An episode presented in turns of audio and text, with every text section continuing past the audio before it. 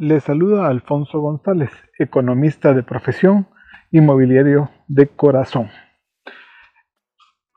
En este capítulo hablaremos sobre cómo funciona el mercado inmobiliario. El mercado inmobiliario, igual que cualquier mercado, ya sea de frutas, verduras, vehículos o cualquier cosa que esté a la venta, siempre existen tres figuras importantes. Uno, el oferente, que es un productor o alguien que tiene algo que vender, algo para satisfacer la necesidad de alguien que demanda, alguien que compra. Y está un intermediario, que es el corredor, que está en medio de las dos puntas y trata de acercarlos, tratando de identificar el producto y servicio que mejor se adapte a las necesidades de cada uno de los clientes. El que va a identificar el potencial de ese bien que está siendo ofrecido y va también a identificar al posible comprador que tenga la capacidad y la necesidad del mismo.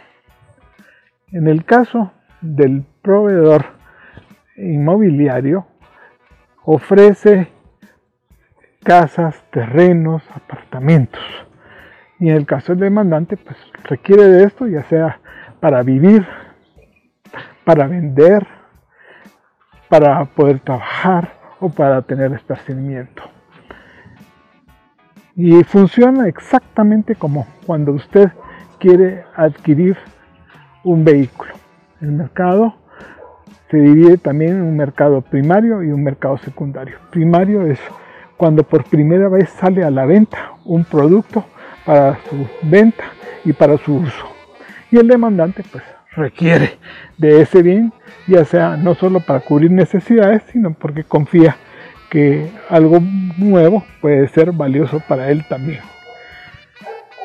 En el caso del mercado primario, son los constructores y los desarrolladores, que son figuras que hablaremos de ellos más adelante, y están los demandantes, pues que no solamente adquieren esos bienes para su uso, sino también puede ser para inversión, para obtener una rentabilidad, porque lo quieren alquilar a un tercero que no tiene la capacidad de compra. En el caso del intermediario, pues va a tratar de cumplir con las necesidades de ambas y es el garante, o debe ser el garante, de que la transacción no solo es sana, sino transparente, bajo los mejores términos, evitando que existan estafas o cualquier inconveniente entre los oferentes y los demandantes.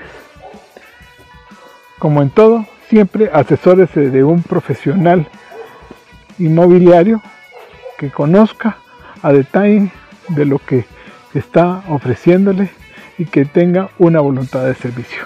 Estamos a sus órdenes en www.propiedadraíz.net.